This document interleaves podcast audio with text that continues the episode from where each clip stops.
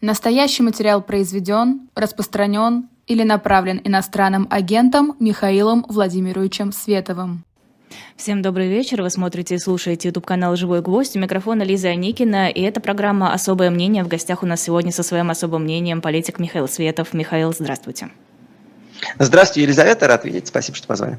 Всегда рада. Давайте начнем с Зеленского, который посетил Великобританию, вернее, все еще находится в этом визите, уже успел поговорить с премьер-министром и встретиться с королем Великобритании Карлом I. А, на ваш взгляд, как следует оценивать этот визит, какие последствия может он иметь? А, ну, Зеленский занимается тем, чем должен заниматься национальный лидер, вот в той ситуации, в которой он поставлен. По крайней мере, вот в рамках понимания того, что он считает нужным делать. То есть продолжает налаживать мосты а, со странами Запада. Понятно, Великобритания была, наверное, главным лоббистом поставок оружия Украине последний год. И э, Зеленский, соответственно, с одной стороны, с визитом уважения и благодарности приехал, с другой стороны, с надеждой, что удастся выпросить что-то еще, потому что мы понимаем, что Украина в значительной степени зависит от поставок оружия Запада. А, соответственно, зависит от э, благосклонности нынешнего правительства Великобритании в первую очередь, и продолжает делать то, что он делал последний год. Правильно это или неправильно, наверное, а, правильную ли стратегию выбрал Зеленский, наверное, должны решать сами украинцы, но в рамках вот того видения будущего Украины и видения войны, которую он а, выбрал для себя, это абсолютно нормальное поведение, он делает то, что он должен был делать. А что можно сказать о его авторитете, о его репутации на международной арене? Вот потому что мы видим.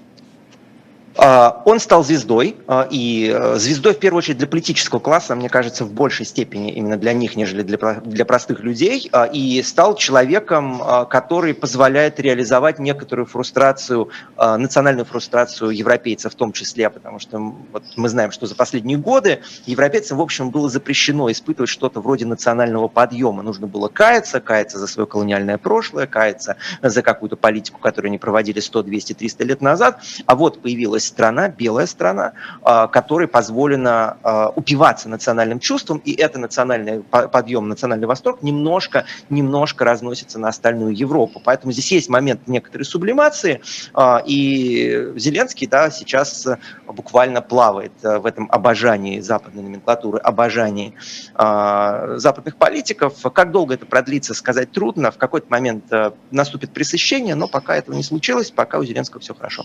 А как думаете, чем это обусловлено тем, что Зеленский действительно хороший политик, тем, что Украина одерживает военные победы, или грамотным пиаром? Все мы видим, как ведет себя Зеленский. Да, он, несомненно, правильно действует в отношении своего народа, он подбадривает их, он создает ощущение «да, я с вами, несмотря ни на что», но при этом э, понятно, что это все-таки хорошо проработанный образ. Все, вся вот, вот, вот эта вот его одежда, камуфляж, его обращение, это профессионально, это правильно, но в то же время видно, что это э, очень хорошо спланировано. Ну, это хорошо спланировано, но, собственно, поведение и образ политика должны быть хорошо спланированы. И актеру это, наверное, дается проще, чем э, дается человеку с каким-то другим а, опытом. Мне странно, странно и сложно здесь что-либо предъявлять Зеленскому. Да, э, конечно, Нет, он это не, прорабатывает не предъявы никакие. Да-да-да, он прорабатывает этот образ, я считаю, что каждый политик должен работать таким образом над собой, и то, что у э, него это получается, это, конечно, большой плюс ему в часть, как, это часть профпригодности буквально. У Путина образ получается?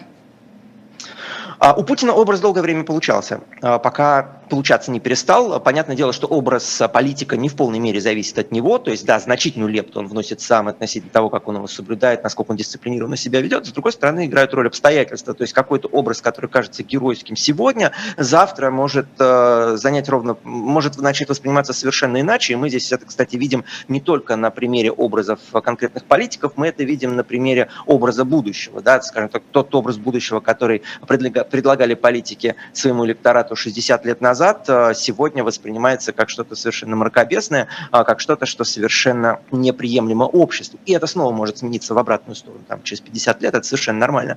Поэтому э, да, конечно, сейчас этот образ, э, в прошлом у Путина образ поддерживался и работал, но образ такого альфа-самца, который достигает всего, что хочет, э, достигает поставленных целей и может не считаться с э, мнением окружающих, он работает до тех пор, пока ты не промахнулся. А как только Владимир Путин промахнулся, все вот эти вот обиженные им люди за 22 года его правления, они начали ему мстить. Ну, классическая ситуация, Акела промахнулся, а дальше Акела э, как бы наедине с собой остается. Что вы имеете в виду под промахнулся?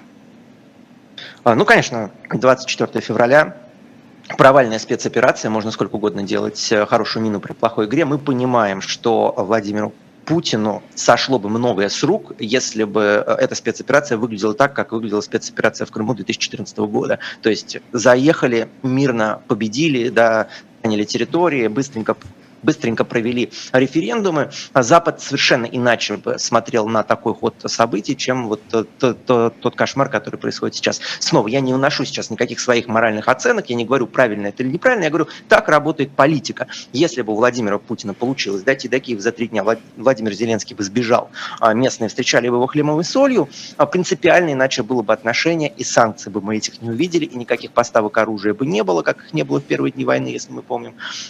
И образ Владимира Владимира Путина только бы укрепился. Но вот этот вот мачизм, вот это вот наплевательство на международные законы, его терпят до тех пор, пока ты побеждаешь. А когда ты э, оступился, в этот момент тебе начинают мстить. И Путину, конечно, сейчас мстят за все, что он делал последние 22 года. Но это если говорить про международный образ, а если говорить про внутренний, насколько Путин продолжает быть успешным, как вы сказали, альфа-самцом на внутреннюю аудиторию? Mm-hmm. А, не, ну здесь та же самая проблема. А, я бы не стал разделять его внешний образ и внутренний, потому что внутренний образ в значительной степени построен на том, насколько его уважают за рубежом. Да, и Владимир Путин, который заставляет э, ждать э, международных политиков по 20, 30, 40, 50 минут, э, это совсем не тот же Владимир Путин, который переминается с ножки на ножку на единственном саммите, на который его позвали в Анкаре. Да, но это разные Владимир Путин, и изнутри они, конечно, воспринимаются по-разному. Это не значит, что его завтра свергнут, это не значит, что он все еще не является единственной консенсусной фигурой, но, конечно, лоск, лоска никакого не осталось. Ну, подождите, мне кажется, что это не совсем правильно. В России все еще достаточно людей, которые восторгаются Путиным, ну или считают, что Путин все делает правильно, Путин великолепный политик, и все действия России сейчас абсолютно оправданы. Нет, я, э, во-первых, разделял бы эти две вещи. Я считаю, что в России действительно очень много людей, которые считают, что, э, как Роман Юниман в свое время сформулировал, да, хуже начатой войны может быть только проигранная война. Вот таких людей в России действительно много, это популярная точка зрения. Людей, которые считают, что Владимир Путин все сделал правильно, а, и то, что сейчас происходит, это на самом деле победа русского оружия или российского оружия, а, мне кажется, таких людей практически нет. То есть мы это видим в пропаганде, в общении с живыми людьми я этого не вижу практически совсем.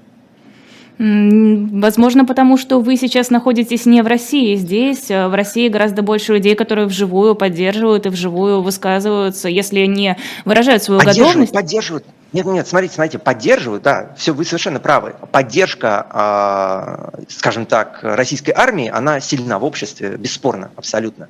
Э, консенсус, мнение, что Владимир Путин оставил армию в каком-то боеспособном состоянии, да, ну вот этого, мне кажется, в обществе нет. То есть есть такое болельщики, да, знаете, как э, фанаты какой-то футбольной команды, они болеют независимо от того, как их команда э, выступает на матче, да, то есть она может там проигрывать 3-0, и все равно ты болеешь за «Спартак», ты болеешь за «Динамо». Вот здесь какая-то такая же история происходит. Да, э, огромное количество людей болеет за российскую армию, огромное количество людей готовы сделать все для того, чтобы российская армия победила в этой войне. Э, из этого совершенно не следует, что они поддерживают Владимира Путина. Это сейчас уже две разные общности. Это довольно любопытная трансформация, которая будет усиливаться а, по мере того, как продолжается война, и лицо оппозиции а, довольно сильно сменится спустя 2-3 года. И очень хорошо это просматривается как раз по, а, скажем так, сторонникам русской весны 2014 года. Самый очевидный пример – это, конечно, пример Стрелкова. Посмотрите, как сменилась его риторика. Я искренне считаю, что Стрелков сегодня самый оппозиционный политик в России. Он говорит сегодня самые оппозиционные вещи. Здесь очень важно просто разносить эти два понятия, да, оппозиция и либеральная позиция это не одно и то же. Конечно, он не выступает ни с каких либеральных позиций, но он выступает с, с позиций э, оппозиционных режиму. И таких людей будет становиться больше. И посмотрите, как сменилась э, риторика того же самого Романа Юнимана, если уж мы его сегодня уже упоминали, э, тоже э, скажем так, того энтузиазма, а, который был год назад, его уже не осталось. И мы это будем видеть по нарастающей следующие месяцы. То есть следует предположить, что оппозиция, которая выступит против Путина в каком-то обозримом будущем, это будет оппозиция вроде Стрелкова? А, я бы не сказал, что выступит, я бы сказал, что она начинает формироваться на наших глазах. Я думаю, лицо оппозиции в России, э, пассионарной, она, оно действительно меняется на наших глазах. И по мере того, как э, люди, которые находятся в вынужденной миграции, покидают Россию, э, конечно, факел а, инициативы, он будет переходить другим людям, и так как в России либералам быть сегодня стало сложно, а либертарианцам в России стало быть сложно, а, то, соответственно, оппозиция будет выглядеть как вот эти вот недовольные режимом националисты, которые будут возвращаться с войны. И да, да, это именно так будет происходить. Так, и где же тогда прекрасная Россия будущего, кто ее будет строить? А прекрасную Россию будущего должны мы с вами строить все вместе, включая людей, а, которые будут возвращаться с войны. И эта мысль неудобная для либерального фланга оппозиции, мысль, которую, я думаю, а, будут проговаривать, как всегда, слишком поздно, года через два, а, что люди, которые с людьми, чем, чем больше людей уходят сегодня на фронт, чем больше власть мобилизует на эту войну, а, тем, больше, тем важнее будет становиться разговаривать с этими людьми, которые возвращаются с фронта, потому что это наши избиратели, это наши граждане, а, граждане, которые прошли через тяжелейший травматичный опыт. Многие из них разочаруются в войне, вернувшись с войны. И если единственное, что вам есть им предложить, это а, чувство вины, покаяния и непрерывные репарации, да, то вы поддержки этих людей на свою сторону никогда не заработаете. Поэтому прекрасная Россия в будущем она находится по-прежнему в руках общества, а, и общество должно найти способы, ну, если угодно, национального воссоединения, потому что тот раскол, который сегодня существует, он не работает на пользу вообще никому и не приближает Россию, а прекрасную Россию будущего ни в коей мере. Но не слишком ли посильно общество, пасси, пассивно общество для того, чтобы строить какое-то будущее? Общество такое, какое есть, оно, конечно, не пассивно, оно просто задавлено, у людей нет пространства для самореализации, для реализации политических амбиций каких-то. То есть сегодня для того, чтобы люди, которые идут в политику, это в той или иной мере либо мученики, либо самоубийцы. Да? То есть, э, а как Путину лояльным быть перестал.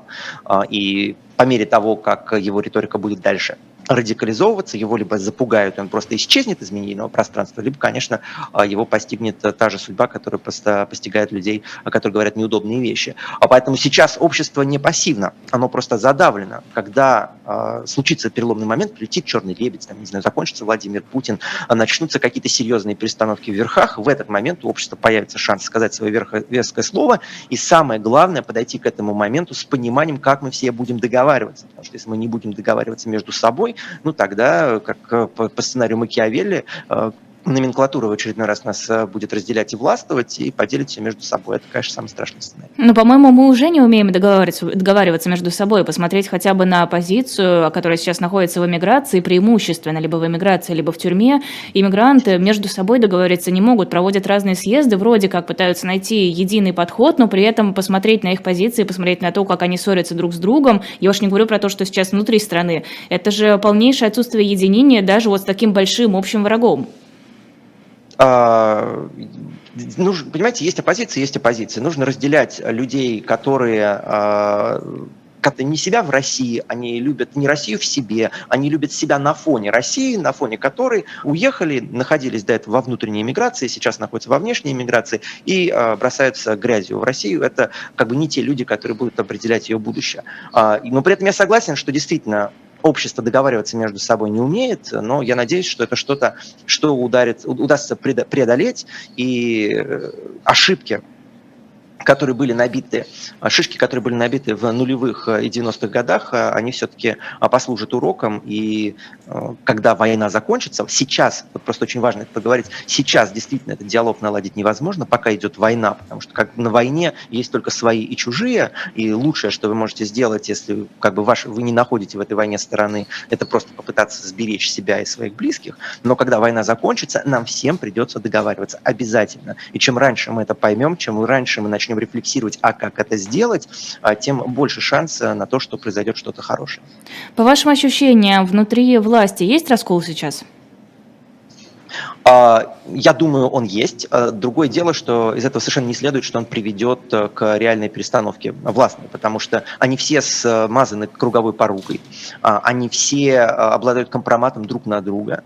И именно поэтому даже люди, которые совершают какие-то жесты, уезжают за границу, как это сделал Анатолий Чубайс, они молчком отсиживаются в э, своих новых странах и не комментируют ни происходящее, ни то, что происходило до этого.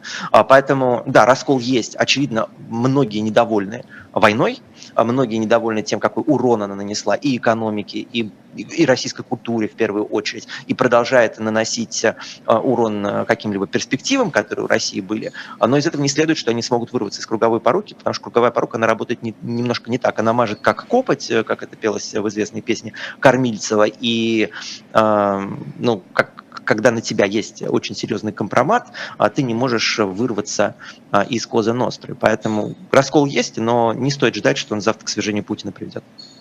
А, сообщили о гибели русского националиста Игоря Мангушева, известного в том числе, что он выступал на сцене с черепом, с черепом как он сказал, украинского военного. И, в принципе, довольно известная фигура э, в узких кругах, наверное, но тем не менее. Мне кажется, эта история довольно показательная, но интересно ваше мнение. А, история показательна. Здесь на самом деле нужно еще уточнить, что последние годы до войны он жил в Ливии, потому что у него-то конфликт с режимом Владимира Путина был давно, и те люди, которые по какой-то причине сегодня едут на войну и считают, что на этой войне они отстаивают интересы России, самые одиозные из них находились в такой же опале по отношению к режиму, как и, а, скажем, значительная часть э, либералов. А, поэтому, да, история показательна. Это в очередной раз э, демонстрирует нам, что люди воюют на этой войне совсем не за, то, совсем не за те цели, которые на этой войне можно достигнуть. Это интересный феномен, его, наверное, социологом с каким-то нужно обсудить. А как считаете, все-таки смерть его, это от чьих рук, чьих рук дело, какой мотив? Есть предположение? А, ой, ну, насколько я знаю, его ранили на войне, Поэтому. Ну, вообще сообщают, здесь... жена его писала, кажется, что убили его выстрелом в упор, в затылок.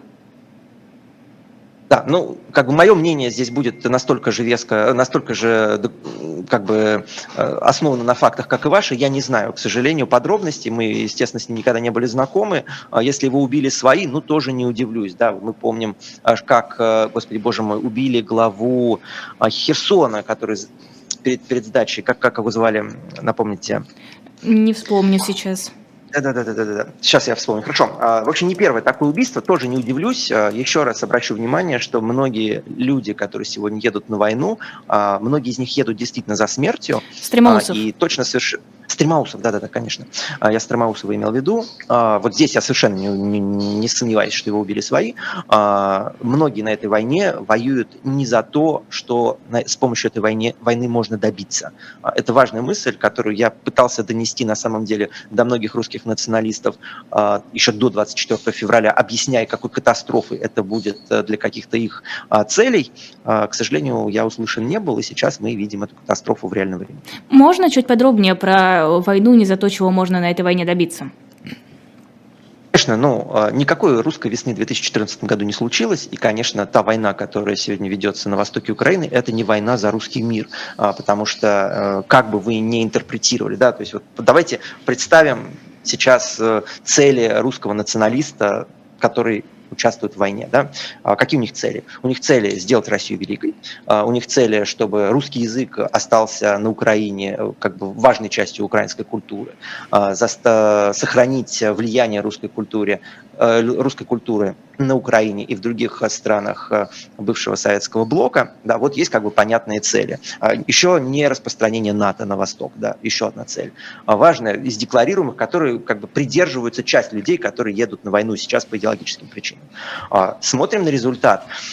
Смотрим, можно ли было добиться в рамках антинационального государства, которым режим Владимира Путина, очевидно, является, а, защиту интересов русских. Нет, да, интересы русских не защищаются в России уже сегодня, поэтому смешно было ожидать, что, э, пойдя войной на соседнее государство, э, их удастся защитить там. Нет, такого быть не может. И более того, националисты, они сами проговариваются. У Олега Кашина было очень интересное интервью на канале, э, ну, на бывшем канале Егора Просвернина, где буквально ведущий, я, к сожалению, забыл его имя, проговорился, да, что русских имеют право пытать только другие русские. То есть вот уже до такого такого а, выродил, уже вот до, до, до такого признания выродились все надежды на русский мир. Поэтому а, до войны, а, поэтому вот люди, которые себе ставят целью там, защиту России от расширения НАТО, распространения русской культуры, соответственно, защиту интересов русских, да, эта война, она достигает противоположных целей. Она, а восток Украины, где живут русские люди, снова, я, обратите внимание, я сейчас не транслирую свою точку зрения, я не говорю, что это правильно или неправильно, я говорю, пытаюсь описать как бы Э, взгляд людей, которые сегодня участвуют в войне. Это не то же самое. Так вот, э, бомбятся русские города. В, этих, э, в эти русские города привозится полиция, полицейские Северной Кореи для того, чтобы охранять тех немногих, кто там остался. Завозятся, Хуснулиным, соответственно, завозятся иммигранты из Центральной Азии, которые, кстати, в этом году, в прошлом году выдали больше 180 тысяч паспортов, и все это выдается за русский мир. Поэтому люди, которые едут туда воевать, они, конечно, едут туда именно умирать и не достигать этих целей, которые у них там мерещатся в голове. Э, снова, я не выносил моральных оценок, хорошо это или плохо. Я не пытался сказать, правы они или неправы. Я пытался сказать, что та война, которую завязал Владимир Путин, никакого отношения к достижению тех целей, э, которые они себе нарисовали в голове, не имеет. Но это а ведь не они себе нарисовали в голове, это нам говорят официально через телевизор. Наши цели – это борьба с украинскими нацистами, это сохранение русской культуры, русского языка. Правильно, ну, говорить не значит жениться, а, и на заборе тоже пишут. И очень важно научиться отделять, а, а, соответственно, слова от реальных поступков и смотреть на поступки, а не на слова. Если бы русские националисты, люди, которые сегодня поддерживают войну по той или иной причине, это научились делать или попытались сделать, то этой войны бы не было. Почему я такой акцент на этом провожу? Очень важно. Да? Я сейчас не оправдываю и не говорю, что эти взгляды хороши или плохи. Я объясняю, что все бы выиграли, если бы войны не было. Украина бы выиграла, Россия бы выиграла, проиграл бы Владимир Путин и больше никто. И это благополучный сценарий как для русских националистов, так и для русских либералов, и так э, и для украинцев тоже, очевидно совершенно. А, Еще одна новость. Депутат Госдумы Андрей Колесник предложил вернуть смертную казнь в отношении предателей Родины, которые находятся в других странах, то есть фактически высылать какие-то отряды для того, чтобы тех да. самых предателей Родины, вот вроде вас, например, а, казнить. Нет ли у вас какого-то ощущения, что это уже гораздо более серьезная угроза, чем а, когда это было, ну, совершенно неофициально, когда публичные люди об этом не говорили, когда было известно, что предателей могут действительно отравить, выстрелить в них или просто отыскать, там, не знаю, а, другими способами попытаться их умертвить, но это было как бы не мы. А теперь вот, смотрите, мы действительно хотим, чтобы предатели Родины отправились на тот свет. Ну, в первую очередь, конечно, здесь э, нужно вспомнить, что депутат очень плохо помнит историю России, да, и вообще люди, которые выступали с такими инициативами, очень плохо кончали. Он все-таки не Владимир Путин, да, а, а люди с такими инициативами нас сменяли друг друга очень быстро. Здесь от депутатства до статуса врага народа от, от депутатства до статуса врага народа один шаг буквально.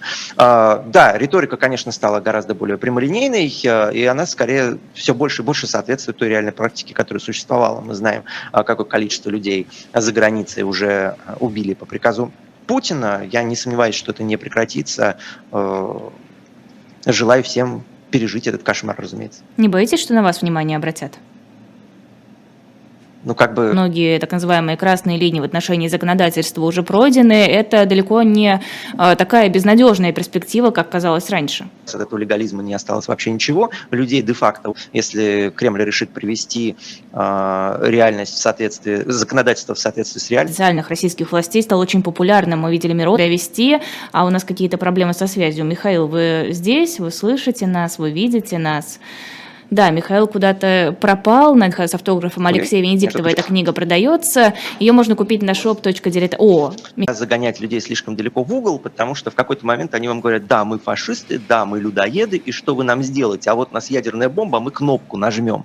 А, и так как прикидываться, а, сохранять э, какое-то правило хорошего тона от них больше не требуется, потому что их все равно уже все назвали военными преступниками, происходит такое апроприация, ре, реапроприация, если угодно, символов э, да, путем воспитания в себе гордости за тот кошмар, который происходит. Ну, к сожалению, да, общество регуля... периодически проходит что-то подобное. В Германии было то же самое. А, и, в принципе, для общества, находящегося на военном положении, это скорее норма. Обратите внимание, не только российские военные набивают себе черепа, не только российские военные набивают себе какие-то агрессивные слоганы, там, свастики на грудь. Это поведение мы находим и среди украинских военных, мы находим на самом деле и среди американских военных. Это упивание жестокостью и упивание собственной безнаказанностью. Ну, вы говорите, нельзя поэтому загонять в угол, а что еще делать? Это вот политика, к сожалению, да, это искусство, во-первых, возможного, во-вторых, конечно, искусство компромисса. И э, я сам могу сколько угодно раскритиковать людей, которые идут на компромиссы, но, э, к сожалению, да, мы вынуждены считаться с той реальностью, которая нам дана, с с тем кошмаром, который может натворить Владимир Путин, и оставлять э, какие-то пути отхода, чтобы не произошло самого страшного. Я ни в коем случае не хочу сказать, что Владимира Путина нужно оправдывать, ни в коем случае не хочу сказать, что ему все должно сходить с рук. Я хочу сказать, что подготовить вашу аудиторию, если угодно, что в какой-то момент, конечно, все со всеми договорятся в очередной раз. Так работает история. А, других вариантов развития событий практически не бывает. Тотальная победа, как она была в случае со Второй мировой войной, а, победы над Германией, она, во-первых, далась страшной ценой, и каждый, кто сегодня хочет а, хочет, чтобы эта война перешла в какую-то глобальную фазу, напоминайте себе, что да, Гитлер Напоминайте себе, какой ценой далась победа над Гитлером. Ценой десятков миллионов жизней людей. Владимира Путина, наверное, тоже можно в полной мере победить э, такой же ценой. Э, если есть какие-то другие способы остановить его злодеяния, по-моему, лучше воспользоваться ими. А, не кажется ли вам, что угроза колесника может стать еще одним фактором, а, которым будут руководствоваться страны, обдумывая, стоит ли выдавать россиянам паспорта, а, документы на жительство, в принципе, выдавать им визы и впускать их на территорию своей страны? Не будет ли настороженности еще больше, чем, например, есть уже в Латвии и Литве, что любой приезжий русский может оказаться диверсантом или наемным убийцей? Э, ну, может, но спящие, спящие агенты э, России, я уверен, есть по всем странам и давным-давно по ним разъехались и получили местные паспорта за те 22 года э, буквально целования в губы, которое происходило между режимом Владимира Путина и западной номенклатурой. Поэтому, да, в очередной раз отыграются на простых русских, но вообще витировать, витировать кому выдаются паспорта, кому выдаются визы, проще, чем это кажется, то есть, окей, а, это не проще, чем кажется, но когда на Запад приезжают родственники действующих депутатов, ты действительно задаешься вопросом, почему русскому оппозиционеру так сложно получить визу а, в Европу, а, а какой-то там жене депутата Железняка очередного, да, вот она спокойно ездит по Италии, все у нее хорошо, занимается шопингом в Милане. Так что, да, отыграются на простых русских, никакой безопасности Европы это, конечно, не поможет, потому что сеть агентурная Кремля, она достаточно высока, и при желании будет активироваться активирована там, где нужно. Кстати, верите, что выдача 10, э, загранпаспортов на 10 лет приостановилась из-за технических проблем, а не из-за нежелания российских властей отпускать людей за границу? А, я думаю, что в какой-то мере и, та, и, тот, и тот другой фактор являются значительными. То есть мы помним, в начале, в середине прошлого года была проблема действительно с чипами. После того, как против России были введены санкции, их начали импортировать из Китая. Возможно, сейчас тоже случилась какая-то напряженка с запчастями, и в силу того, что не хочется отпускать слишком большое количество людей за границей, решили не решать эту систему достаточно оперативно. А, но если, они, если Кремль захочет закрыть границу, он по-настоящему ее закроет. Сейчас просто чуть-чуть подкручиваются краники. Покранники подкручиваются и другими странами, которые все больше ограничений вводят на въезд русских. Тот же самый Казахстан сначала отменил а затем запретил иностранцам, в том числе россиянам, получать ВНЖ без загранпаспорта. Насколько правильна эта тактика? Насколько вы ее поддерживаете, понимаете? А, я ее понимаю. А, я считаю, что в случае с Казахстаном это, конечно, ошибка, потому что это то качество иммигрантов, которые сегодня приезжают в Казахстан, работает и на рост экономики Казахстана, и не представляет для Казахстана каких-либо серьезных криминальных угроз. Но это как бы точка зрения русского. Да. Разумеется, каждая страна вправе контролировать то, кто пересекает ее границу и на каких условиях это происходит. Здесь я просто делаю для себя зарубку и призываю всех делать эту зарубку, что в следующий раз, когда либеральные политики будут вам рассказывать, что нелегальных людей не бывает, а, вспоминайте, как а, страны Запада, как страны Ближнего Востока обходились с русскими во время войны, с людьми, которые не хотели участвовать в убийстве украинцев, а уезжали по политическим мотивам. Вспоминайте, что оказалось, что да, нелегальных людей не бывает, но бывают нелегальные русские. И не нужно верить вот этой либеральной пропаганде, которая а, работает работает против э, э, вашей свободы ассоциации, работает, работает против ваших э, зачастую интересов Казахстан, разумеется, вправе делать все, что он считает нужным, но вот запоминаем, запоминаем на будущие годы. Насколько обоснована, на ваш взгляд, позиция «нечего вам ездить за границу, давайте оставайтесь в России, свергайте Путина, тогда и поговорим»? А, ну, она, разумеется, абсолютно не обоснована, потому что у русских русские, русские настолько же обязаны свергать Путина, насколько это обязаны делать э, немцы, насколько это обязаны делать французы, американцы и так далее. Нет, ну подождите, далее. у нас Потому... же здесь вот голосовали за Путина, выбирали Путина, так что теперь это наша проблема, нет, мы должны нас... с ней разбираться. Нет, у нас нет никакой республики, у нас нет никакой демократии, у нас э, нет никаких э, честных и справедливых выборов. На выборах побеждают те, кого назначает Владимир Путин, а не те, за кого голосуют э, граждане России.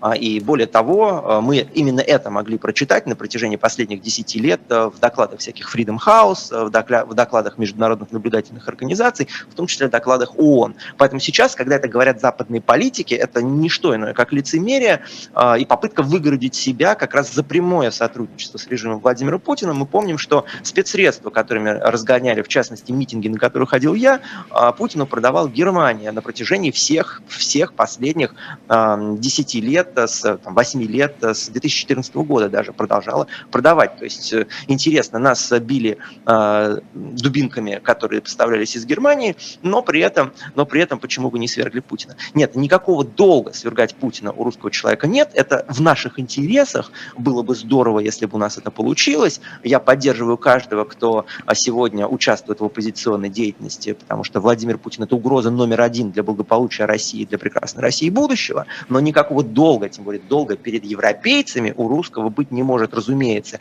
Никакого. А, наоборот, это они еще нам задолжали за те деньги, которые они укрывают до сих пор в своих банках, а, за тех олигархов, которым они пораздавали собственные паспорта, за те миллионы, а зачастую миллиарды евро, евро, которые они вытащили из экономики э, России, торгуя с Путиным, который Россию все это время разорял. Так что нет, э, претензии могут быть только к политическому классу, к политическому классу европейскому претензий гораздо больше, чем к простому русскому Ивану, который в жизни э, не видел честных выборов, э, зато очень хорошо видел немецкие дубинки, которыми его били по голове.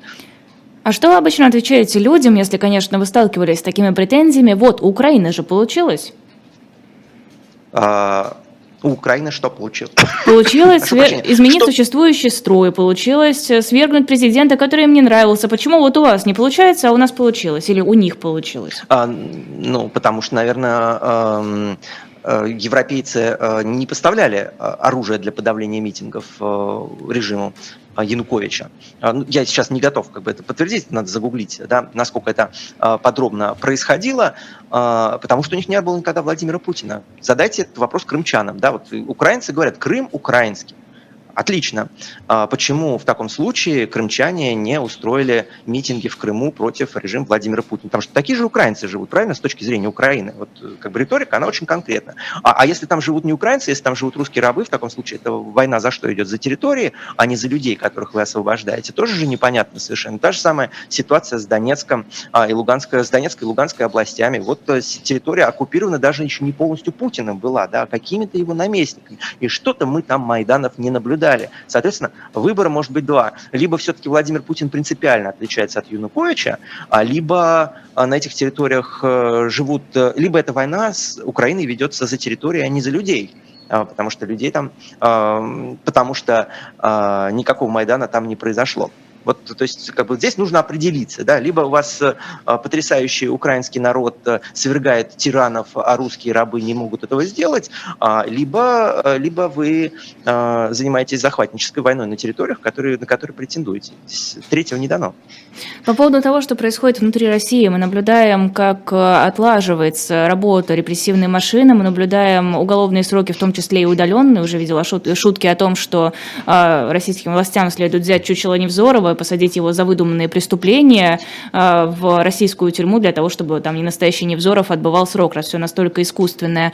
Но тем не менее, как думаете, вот все эти уголовные дела, первое уголовное дело против несоблюдения закона об иностранных агентах, все эти аресты, все эти задержания, все эти сроки административные, уголовные, это желание каких-то конкретных людей выслужиться или действительно российским властям настолько нужно запугать и избавиться от всех несогласных, и настолько они боятся, что кто-то будет высказывать свое мнение?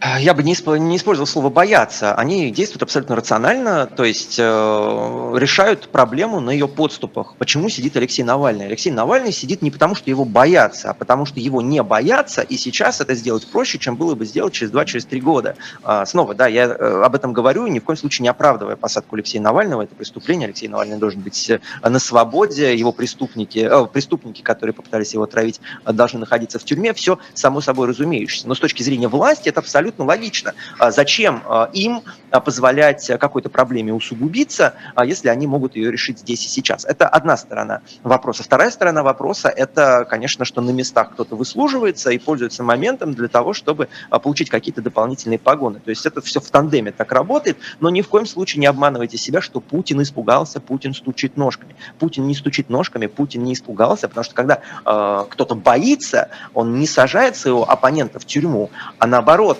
идет с ним на переговоры. Нелогично, вот, боятся, нелогично. Идут на переговоры. Давайте, объясните мне.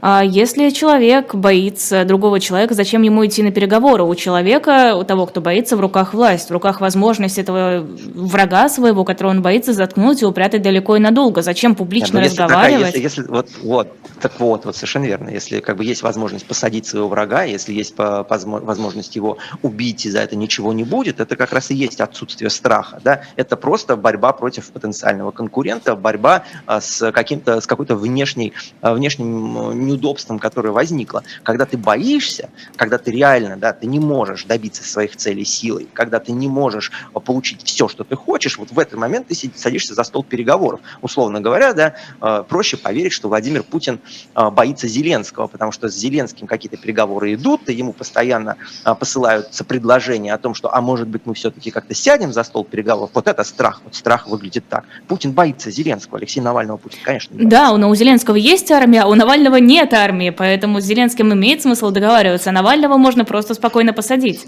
Прекрасно понимая, ну, что верно. Э, да, он что страшен. Людей, людей с армией боятся, а людей без армии не боятся. Да, но да. Навальный страшен до тех пор, пока он на свободе имеет возможность разговаривать и вести какую-то политическую деятельность в тюрьме. Понятное дело, он безопасен, чего его бояться. Вы понимаете, вы, вы понимаете, да, как бы уязвимость своей позиции. Да, Навальный страшен, когда э, по отношению к нему Кремль выполняет какие-то правила э, и играет с ним по правилам, но Кремль этого не делает. И все и перестает, соответственно, бояться Навального. Ладно, хорошо, прекратим э, психиатрическую экспертизу Владимира Путина, его страхов и его не страхов. Э, история, которая меня удивила, выступающие против войны россияне столкнулись с угрозами в Сербии, казалось бы. Казалось бы, это не Россия, но тем не менее, там, на Западе, относятся к тем, кто выступает против войны, крайне негативно. Им поступали угрозы вплоть до того, что скоро встретитесь с покойниками.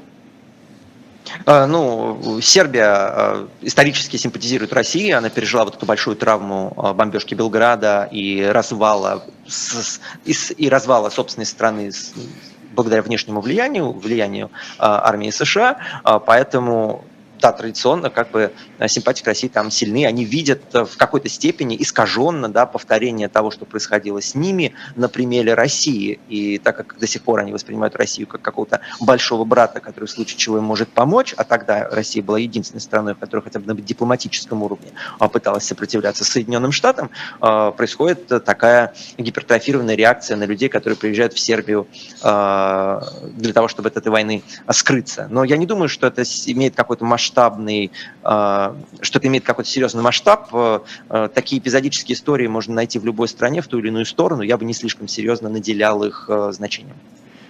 Как много, на ваш взгляд, в Европе, в принципе, людей, которые поддерживают сейчас Путина и то, что он делает? Я думаю, людей, которые поддерживают я думаю, людей, которые поддерживают Путина, очень мало. Людей, которые не поддерживают политику Запада и поддержку Украины с Западом же и западными же политиками гораздо больше, но это не пересекающееся множество. То есть э, людей, которые искренне бы поддерживали Путина, мне кажется, сейчас на Западе практически нет. И это а, еще, одно, а, дипломатич... еще одно дипломатическое поражение, конечно, кремлевской пропаганды, потому что до 24 февраля 2022 года такие люди однозначно были, их точно было больше. А в Украине?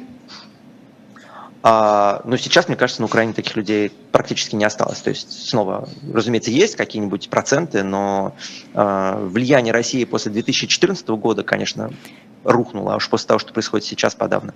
Возвращаемся к тому, что Акела промахнулся. Почему? Что угу. послужило причиной? Как Акела так промахнулся?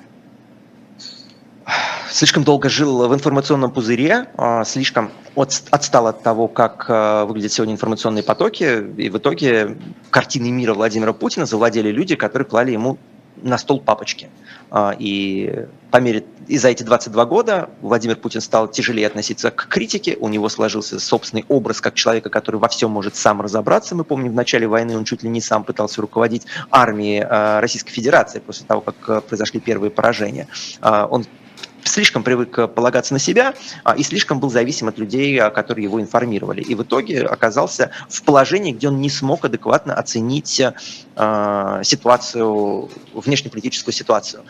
В значительной степени здесь сыграла роль э, китайский коронавирус, когда он там себя в бункере сидел, вообще перестал общаться с кем-либо, кроме своего ближайшего окружения, и в итоге окончательно ушел в какое-то там свое представление о мире. И, конечно, 2014 год, когда он пошел на вот этот вот вабанк с Крымом, а, история с Крымом, разумеется, была исключительно успешной а, в его картине мира, одна из самых успешных спецопераций, уже по-настоящему спецопераций, а, которые случились за последние 50 лет, и на фоне, на фоне вот этого грандиозного успеха ему показалось, что он этот успех сейчас сможет повторить. Не смог. К сожалению, точнее как, неправильно, не к сожалению, да, но такая судьба ждет любого правителя, который у власти находится слишком долго. За 22 года э, нет новых э, людей, э, отста... человек забывает, как выглядит настоящая жизнь, отстает от технического прогресса, что сегодня чрезвычайно важно, он не понимает, как работает современная армия, он не понимает, как э, работает э, обмен информацией э, и как правильно эту информацию интерпретировать. И в итоге оказывается заложником собственной отсталости. Вот так это и произошло. Но подождите, Ангела Меркель была канцлером Германии на протяжении скольких лет, я не помню. Э, да, практически столько же, сколько Владимир Путин, просто сейчас она ушла. Вы абсолютно правы, но все-таки Меркель существует в гораздо более конкурентной политической среде, чем та, в которой существовал Владимир Путин, по крайней мере, последние два своих президентских срока, и это тоже оказывает отпечаток. Я часто и много и справедливо э, критикую и европейских политиков, и европейских журналистов, но, разумеется, и свободы слова, и политических свобод в Германии, которые я совсем не люблю, гораздо больше, чем в России. Э, и это тоже позволяет политикам политикам оставаться в тонусе. Владимир Путин в тонусе уже давно не остается. А почему Германию не любите? А, ну, потому что гер... очень многим кажется, что, Герма... А, что Европа и европейский проект – это такой пример для подражания того, какой должна стать Россия. На самом деле европейские страны а, под руководством Германии движутся в ту сторону, в которую движется путинская Россия, просто чуть медленнее и более поступательно в Европе не осталось республик, в Европе в полной мере сформировался правящий класс, в Европе на наших глазах э, происходит эрозия свободы слова, э, она просто отстает от России. Это не Россия отстает от Европы, это Европа отстает от России, э, но отстает в смысле по уровню репрессий, но движется именно в эту сторону. Поэтому плюс в Европе абсолютно невозможно реализовать себя. Мне кажется, люди, которые уезжают в Европу, совершают большую ошибку. Я понимаю, зачем люди едут в Соединенные Штаты, Соединенные Соединенные Штаты очень многое могут предложить амбициозному человеку. Европа, на мой взгляд, э, может предложить только очень красивые камни, э, под которыми можно очень красиво помереть. Хорошо, оставим в покое Германию и Европу, поговорим о правителях. Лукашенко. Лукашенко тот еще да. хитрый лис, который сидит у власти уже много-много лет, дольше, чем Путин. И нельзя сказать, что он оторвался от реальности, мне кажется. Может быть, в каких-то идейных э, смыслах, да, он поехал немного крышей, но в политическом смысле он продолжает хитрить и вот так вот юлить, несмотря ни на что. А, Смотрите, он очень опытный политик, но как раз э, ваш первый тезис, что он не оторвался от реальности, я бы его поставил под сомнение. Давайте вспомним события полутора-двухлетней давности, э, когда он не э, просчитал, насколько общество его ненавидит. Он потерял контакт с собственным населением полностью. Ему показалось, вон какая-то девка, значит, э, без политического опыта, без политического бэкграунда, сейчас я ее допущу до выборов, э, смогу ее победить и, в общем, сделать вид, что в стране есть выборы. Да? Этого не произошло. А Лукашенко точно так же промахнулся. И вообще неизвестно, чем бы а, все это закончилось, если бы, конечно, не а, поддержка Владимира Путина и соседство такого большого, большого режима рядом. А, и если бы улица повела себя немножко иначе. Поэтому нет, э, Лукашенко точно так же промахивается если бы у митингующих на улице была какая-то, скажем так, ну, были люди, готовые к активному действию. То есть то, что мы видели как раз на Майдане. Почему Майдан удался? А, потому что, да, разумеется, на улице вышли сотни тысяч человек, и потому что среди этих сотен тысяч человек были десятки тысяч, которые были готовы в нужный момент а, и э, напустить, э, напустить технику на здание правительства, и были готовы выйти на сцену сказать, нет, мы не расходимся, нас обманывают. Мы помним этот э, известный фрагмент с Парусюком. Люди, которые готовы были держать оборону физически. Такие люди необходимы, в Беларуси таких не было. Есть очень большое заблуждение, якобы вот мирный митинг, есть мирные митинги, и есть, значит, революция Мальцева, люди, которые выходят с улицы с оружием на, э, на улицу, а, и вот одно работает, другое не работает. На самом деле нет, разумеется, не работает ни то, ни другое, работает это в спайке. Если у вас нет большого мирного митинга, а, хорошо организованное, готовое к действию меньшинство не может сделать ничего, но если у вас э, нет этого хорошо организованного, готового к действию меньшинства, то и большая толпа людей, которая снимает ботиночки перед тем, как стать на скамеечку, тоже никогда ничего не добьется. А, возвращаясь к Лукашенко, а, Лукашенко, а, конечно, тоже, как и Владимир Путин, потерял контакт с собственным населением, потерял понимание того, что происходит в его собственной стране, но он все еще остается очень опытным политиком. Это, конечно, долгое время держал и Владимира Путина тоже на, плаву, потому что он знает, как вести переговоры, он просто ну, физически более опытен. Да? Пока президенты в других странах меняются, он накапливает опыт и лицемерие, и э, расположение к себе. Мы помним эту известную цитату э, Джорджа Буша-младшего. Да, я посмотрел э, Владимиру Путину в глаза и увидел в них душу.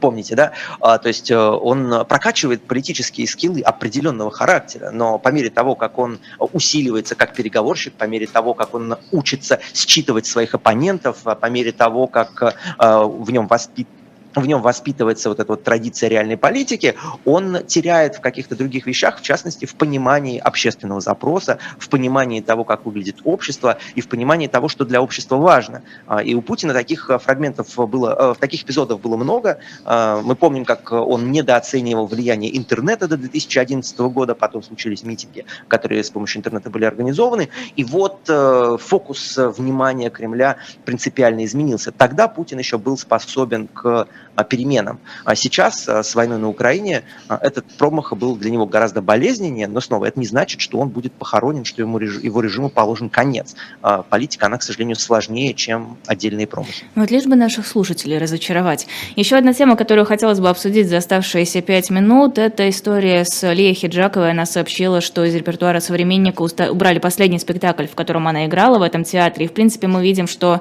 всех, кто занимает позицию, не согласную с Кремлем, основном всех, кто выступает против э, так называемой специальной военной операции, стремятся выдавить из общественной жизни, из культурной жизни, если не завести на них какие-то уголовные административные дела и признать иностранным агентом. А, опять же, история с Третьяковкой, то, что мы видели, начали проверку в связи с тем, что поступило заявление, смотрите-ка, у нас тут культура деструктивная, не соответствует традиционным ценностям. Насколько можно сказать, что Россия пытается от собственной культуры всеми возможными способами сейчас избавиться? А, пытается избавиться, и, к сожалению, это не первый раз, когда Россия так себя ведет. Мы помним, какое количество авторов в советское время не могло публиковаться в России, а публиковались за рубежом только для того, чтобы вернуться в Россию в виде сам издата, в виде там издата, а, и все равно стать частью русской культуры. Конечно, это страшное преступление, конечно, это серьезнейший урон по самому ценному, что у нас есть по русской культуре. И, конечно, сейчас уже очевидно, что эти, а, за эти ошибки потом а, кто-то будет извиняться, их будут пытаться как-то исправить, но урон, который сейчас наносится, исправить будет гораздо труднее. И вот э, говоря там про русофобию, а, говоря про неприязнь интеллигенции к собственной стране, которая совершенно точно, конечно, существует, да, но как она воспитывается? Она воспитывается именно такими эпизодами, когда у вас, понимаете, когда у вас э, в стране убивают Осипа Мандельштама, и вы не знаете вообще, где он похоронен, похоронен. Сколько у нас там рассказов о том, что вот нужно перехоронить э, русских поэтов, которые похоронены в Париже, привести их на родину. Они всегда об этом мечтали. У нас огромное количество поэтов, которые погибли на родине, чьих памятников у нас не стоит. Это та же самая история. Сейчас за границу выдавливаются ну, кумиры молодежи. Монеточка находится за границей а, все больше и больше а, поэтов. Оксимирон находится за границей. Вот э, те люди, которые стали символом и именем новой русской культуры, они сегодня исторгаются из российского политического пространства и, конечно, будут попадать в орбиту других стран. Конечно, они будут воспринимать другие страны как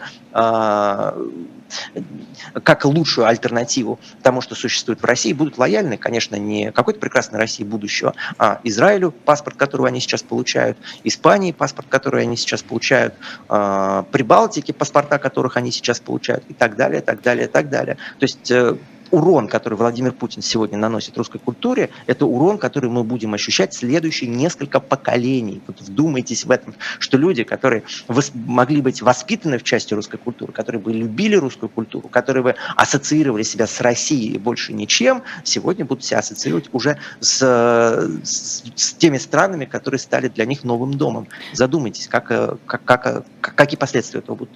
Мысль очень красивая, эффектная, но мне кажется, что вы не правы. Вот те люди, которые сейчас вы выдавлены из нашей культуры, выдавлены с территории страны, Монеточка, про которую вы уже сказали, но из МС, Оксимирон. Мне кажется, что эти люди всем своим творчеством и всеми своими выступлениями показывают, что хотят вернуться, хотят другой России, хотят жить в другой стране, но не в Израиле или в Германии той же самой, а в России, которая изменится. Конечно, дай бог, чтобы это произошло. А, просто чем больше будет проходить времени, чем дольше они будут оставаться за границей, тем легче им будет сменить родину, тем больше, тем проще им будет э, приобрести какую-то альтернативную лояльность. А, и в частности это будет связано, конечно, с документами. Вот пройдет сейчас 3-4 года. Сейчас еще немногие поняли, знаете, как в известном стихотворении девушка пела в церковном хоре, да? А, сейчас еще не все поняли, что а, они уехали надолго. Через какой-то момент они это поймут. Начнут делать себе документы, начнут получать паспорта стран, в которые они уехали, начнут там обживаться, у них появится новый дом. Да, они будут говорить говорить еще на русском языке. Слава богу, русский язык, он больше, чем режим. Но э, они уже как бы будут воспринимать, э, они, они уже будут, их дом уже будет находиться физически в другом месте. И Россию они будут любить, разумеется, будут любить, и многие из них вернутся, но эта любовь уже будет в гораздо большей степени на расстоянии, как э, любовь к России была у Иосифа Бродского. Да? Ни страны, ни погоста не хочу выбирать на Васильевский остров, я пойду умирать, но умер все-таки не на Васильевском острове. 30 а, секунд. Вас это тоже касается? А, я прошел через этот опыт несколько раз. Я мечтаю вернуться в Россию. И снова исключения были и будут. Э, Солженицын вернулся в Россию. Но какое количество людей не вернулось? Спасибо огромное. Это был политик Михаил Светов в особом мнении на YouTube-канале «Живой гвоздь». Эфир провела я, Лиза Никина. Я от вас никуда не ухожу. Сразу после этого эфира будет программа «Цена вопроса» с Сергеем Алексашенко. Ее проведу тоже я. Далеко не уходите, оставайтесь с нами. Спасибо.